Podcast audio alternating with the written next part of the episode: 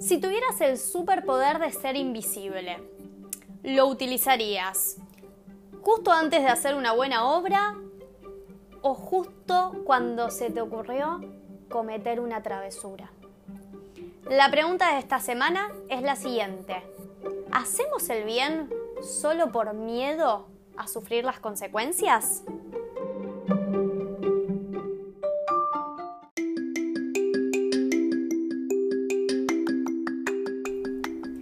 Mi nombre es Julia Tartaglia y hecha la pregunta, les doy la bienvenida a Filosófica.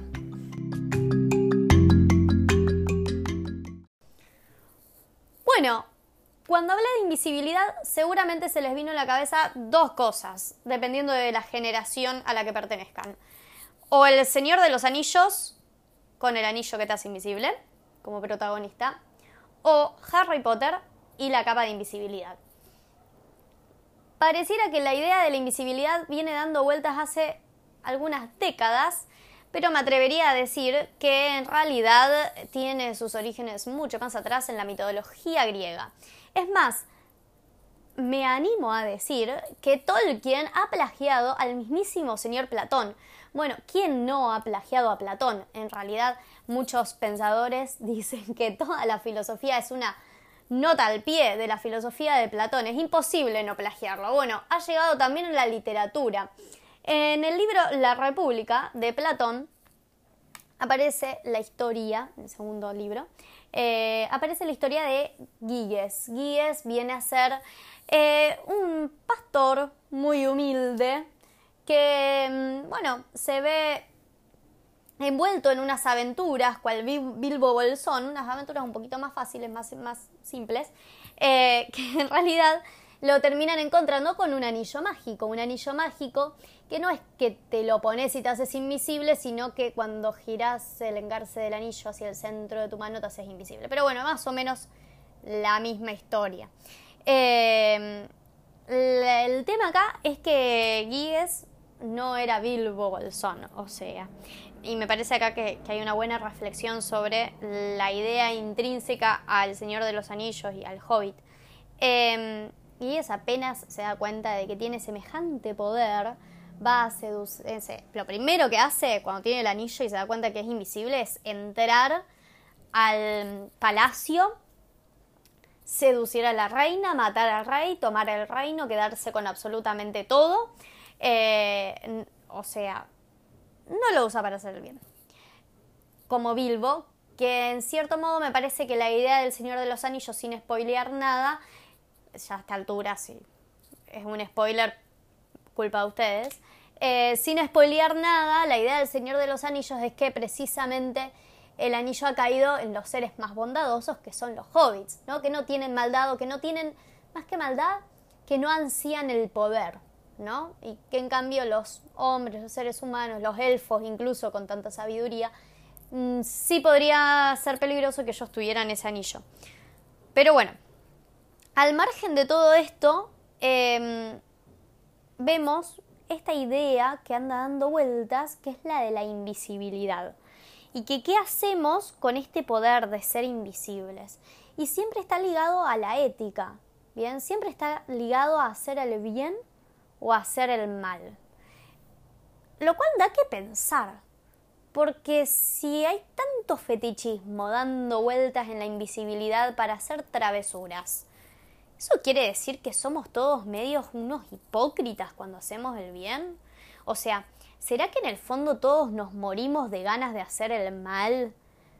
Pero tenemos tanto miedo de ir presos o de que se nos burlen o que nos señalen que entonces nos aguantamos y hacemos el bien solo por miedo. O sea, estamos enmascarando al miedo como si fuera una virtud. Bien, somos seres virtuosos, pero en realidad no somos virtuosos, nada. Tenemos miedo y por eso nos hacemos los que queremos hacer el bien. ¿Es así? ¿Somos hipócritas? Ya me los estoy imaginando a todos ustedes diciendo, no, no, nada que ver, a mí me encanta hacer el bien, yo no soy hipócrita. Miren, seguro que cuando tiré el ejemplo del anillo, todos estaban imaginándose la cantidad de travesuras que harían siendo invisibles y ahora que les dije hipócritas, están todos moralistas diciendo que no, que aman hacer el bien y que son buenas personas. Bueno, así es el ser humano. Y no se preocupen porque acá no los juzga nadie. La filosofía tiene mucho de inventar mundos posibles. Es un juego. Hoy vamos a jugar con esto. ¿Con qué somos unos hipócritas? Em, miren, vamos a volver a la República de Platón. Em, la República es un diálogo porque Platón escribe en forma de diálogo y mm, en este diálogo está hablando siempre Sócrates porque Sócrates es el protagonista, en este caso con Glaucón. Y el que trae la idea de, de Giges, Giges, como se les cante, eh, el del anillo, es Glaucón. Y Glaucón está hablando acá de, no del bien o del mal, está hablando de las injusticias y, o sea, de ser justo o injusto, son dos cosas distintas. Em, lo que dice eh, perdón, Platón en boca de Glaucón es lo siguiente. Dice, miren, yo creo que todos somos buenos en contra de nuestra voluntad. Bien, que en el fondo, por naturaleza, digamos, no somos buenos. Em, dice otra cosa también, que es que la injusticia siempre es ventajosa para el que la comete no para el que la sufre, obviamente. Pero que siempre es ventajoso, que todos estaríamos de acuerdo en eso. Es ventajoso para mí quedarme con el vuelto que me dieron mal. Es ventajoso para mí saltarme una fila, una cola.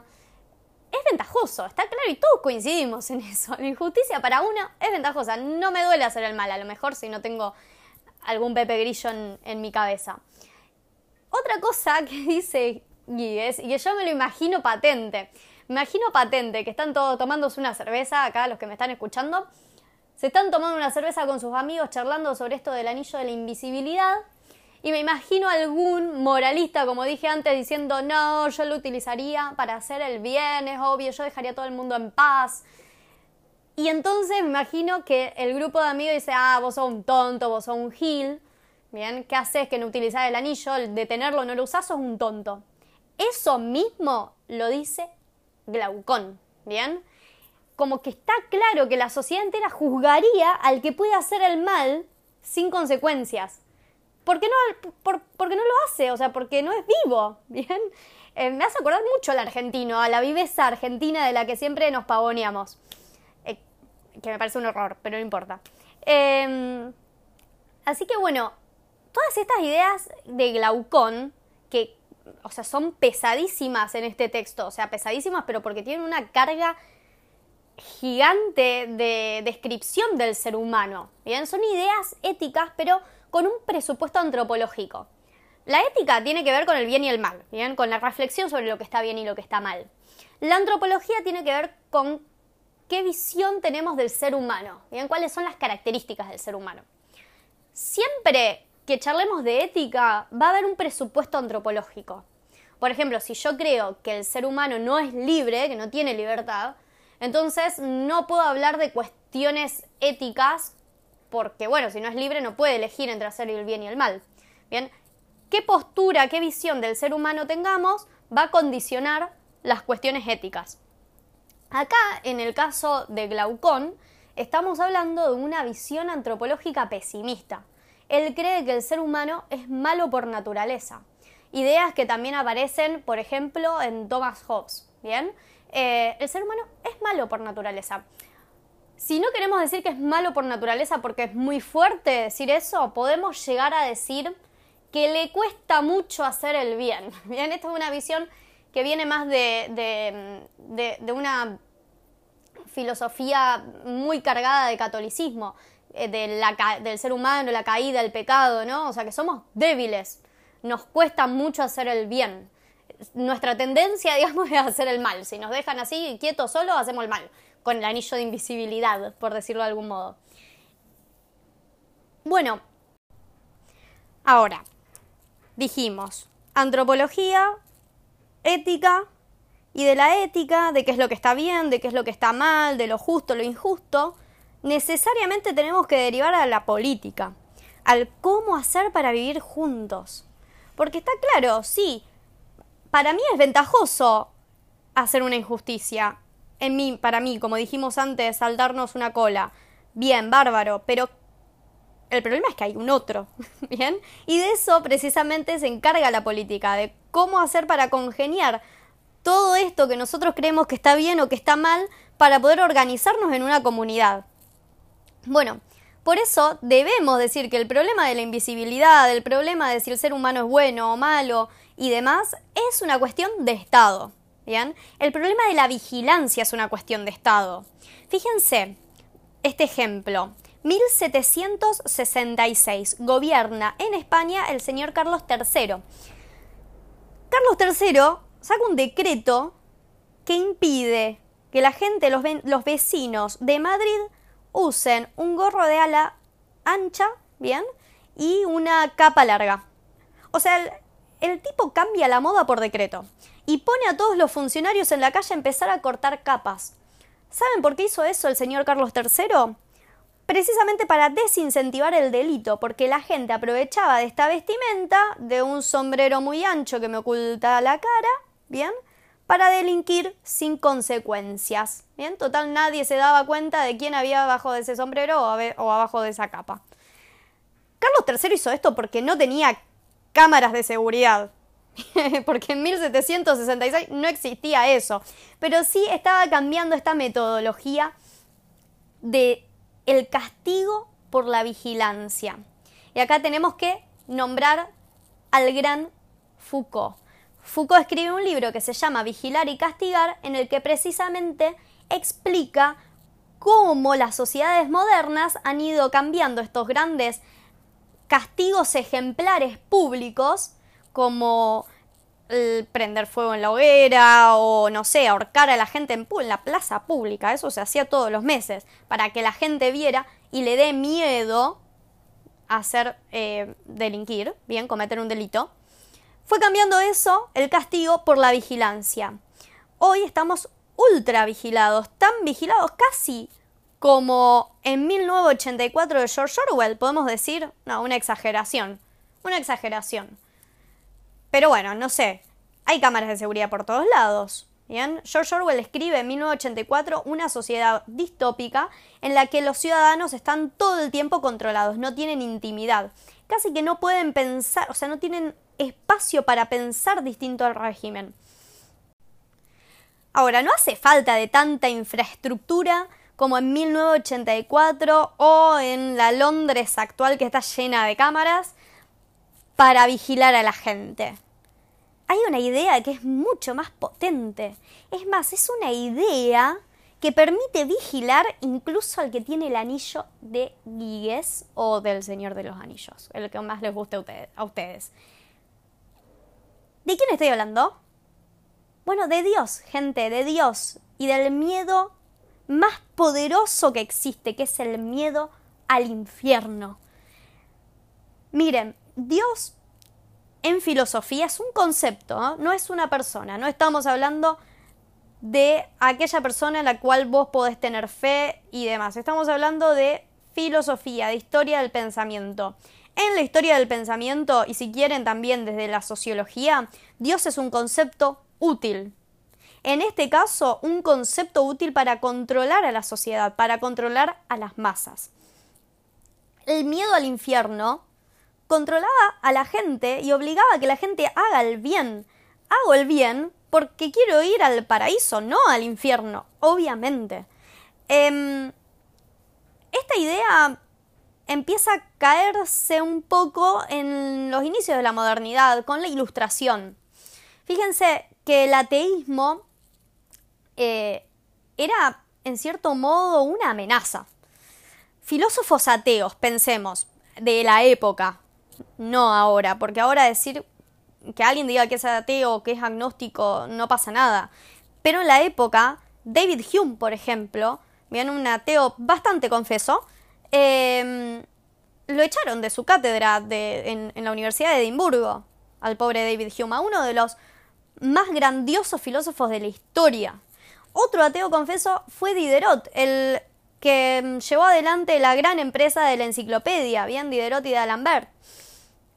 Ahora, era una amenaza que esta gente hablara porque atentaba contra el orden social. Bien, si decimos que Dios no existe, la sociedad, ¿por qué haría el bien? Y es una gran pregunta, es la misma pregunta que hice al principio. O sea, ¿hacemos el bien solo por miedo a las consecuencias? Y parece que sí. Bien, o por lo menos en esa época convulsa, bien, del 1700, parece que sí. Que la gente hacía el bien por miedo a las consecuencias. Kant era un poquito más inteligente que Hume y que Diderot, por decirlo de algún modo. Eh, Kant era un poquito más inteligente. Y mm, él dijo, miren, desde la cuestión científica racional, yo no puedo afirmar que Dios exista. O sea, no lo puedo comprobar científicamente. Para la época era importante que sea científicamente. Hoy también. Em, no puedo comprobar que Dios exista. Pero en el campo práctico, en el campo de la moral, hay que hacer como si Dios existiera. o sea, hagamos como si nos está viendo un Dios. Porque si no, la gente va a hacer lo que se le cante. Seguimos en la misma línea de pensamiento. Si no hay un control, si no hay alguien que nos vigile, pareciera que no hacemos el bien. Bueno, y para ir terminando, ustedes me dirán, ¿qué pasa entonces, Julia? Resulta que no podemos ser buenos si no hay alguien que nos esté chantajeando con un premio o con un castigo. Bueno, eso depende de cada uno, depende de precisamente qué visión de ser humano adopten. Si una visión pesimista como la de Glaucón, de que el hombre es malo por naturaleza, o una visión un poco más optimista, y para poder encontrar esa visión optimista, porque no les di ninguna pista, tenemos que volver al principio, al anillo. Y este es un ejercicio personal. Piensen que tienen ese anillo, de tenerlo, de poder usarlo. ¿Hay algún acto que no se atreverían a hacer? Ni siquiera siendo invisibles, ni siquiera sabiendo que no van a sufrir ninguna consecuencia. Si existiera ese acto, ese principio que no se animan a romper, ahí tienen el optimismo. Esa es su moral. Felicitaciones.